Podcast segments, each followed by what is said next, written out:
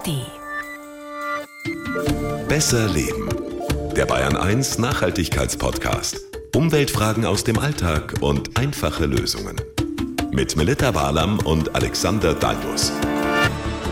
Ganz herzlich willkommen zu den Besser Leben Shorts. Eure Fragen ins digitale Postfach von besserleben.bayern1.de und zack seid ihr Teil unseres Podcasts. Hallo, hier ist Melita Walam. Und hier ist Alexander Dalmus, denn wir sind zwar immer noch in der Staffelpause, aber wir dachten uns, wir vertreiben uns die Zeit sinnvoll und schauen mal nach, was von euch so kommt und euch am nachhaltigen Herzen liegt. Meist das süß wieder. Was ich äh, wirklich einen absoluten Wahnsinn finde, ist, wie hier jeden Monat von uns ich muss es mal so sagen, neue Rekorde gebrochen werden. Ja. Und zwar mit euch. Eure Empfehlungen, eure Downloads, eure Abos, die hauen wirklich rein. Das ist mega. Vielen, vielen Dank dafür.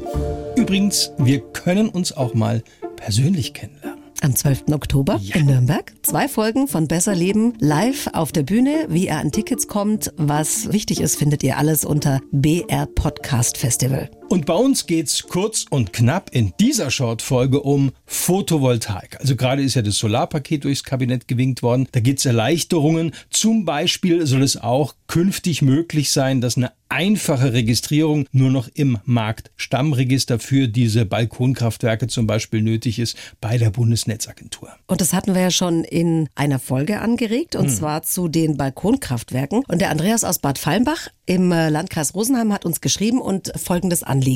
Ich möchte gerne in meinem Rhein-Mittelhaus ein Balkonkraftwerk auf meiner Dachgaube montieren. Die Dachflächen zeigen nach Osten und Westen und die meisten Kraftwerke bestehen ja aus zwei Modulen. Ist es jetzt sinnvoller, je ein Modul nach Osten und eines nach Westen auszurichten oder beide Module auf einer Seite zu montieren? Oder soll ich besser zwei Anlagen kaufen und je zwei Module pro Dachhälfte montieren. Dann hätte ich ja morgens und abends die volle Leistung, müsste aber vermutlich Strom verschenken. Wie ist es? Da willst du aber ganz genau wissen. Ja. Mann, Mann, Mann. Also, naja gut, wenn das durchgeht, dass man mit dem ollen Drehstromzähler seine Mini-PV-Anlage auch laufen lassen kann, dann verschenkt man ja sowieso nichts mehr, oder? Ja, dann läuft nämlich der Zähler tatsächlich rückwärts. Das ist auch so im neuen Solarpaket drin. Wie das dann technisch genau aussieht, wird man nochmal klären müssen. Da wird es Nachholbedarf noch geben, aber so steht es erstmal drin. Jetzt zum Andreas Ost-West, genau Sonnenaufgang und Sonnenuntergang. Ich bin ehrlich gesagt immer davon ausgegangen, dass so eine Südausrichtung mhm. Auch den maximalen Solarstromertrag bringt. Ja, könnte ja? man denken. Also aber nicht immer unbedingt. Also Aha. so eine Südost- oder auch Südwestbelegung mit so 45 Grad erzielt immerhin auch noch 95 Prozent vom Maximalertrag. Und selbst eine Ost-West-Belegung, wie beim Andreas, kann immerhin noch 70 Prozent Maximalertrag erwirtschaften. Und für diese Mini-PV-Anlagen sind ja derzeit noch 600 Watt maximal zulässig. Ja, noch, aber das dürfte sich ändern. Also wir hatten eigentlich alle so mit 800 Watt maximal gerechnet. In Zukunft, jetzt war in diesem Solarpaket sogar von 2000 Watt die Rede. Also wir haben mal, was die äh, Ausrichtung und die Frage vom Andreas anbelangt, auch Norbert Endres gefragt. Er ist Energieberater der Verbraucherzentrale Bayern.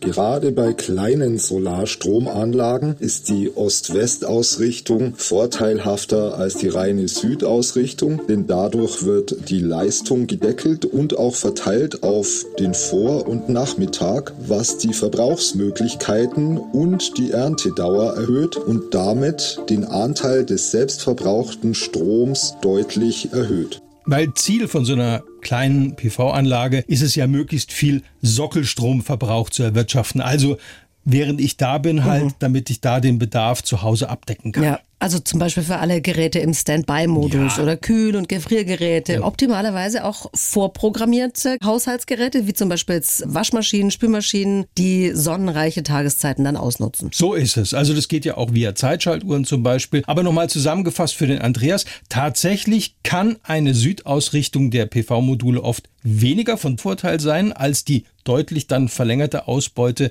bei Ost- und Westausrichtung.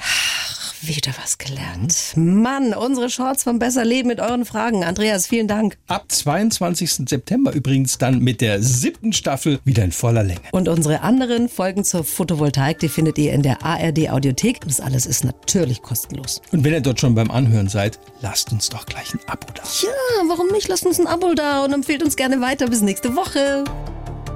Die Bayern 1 Premium Podcasts. Zu jeder Zeit, an jedem Ort In der ARD Audiothek und auf bayern1.de. Bayern 1 gehört ins Leben.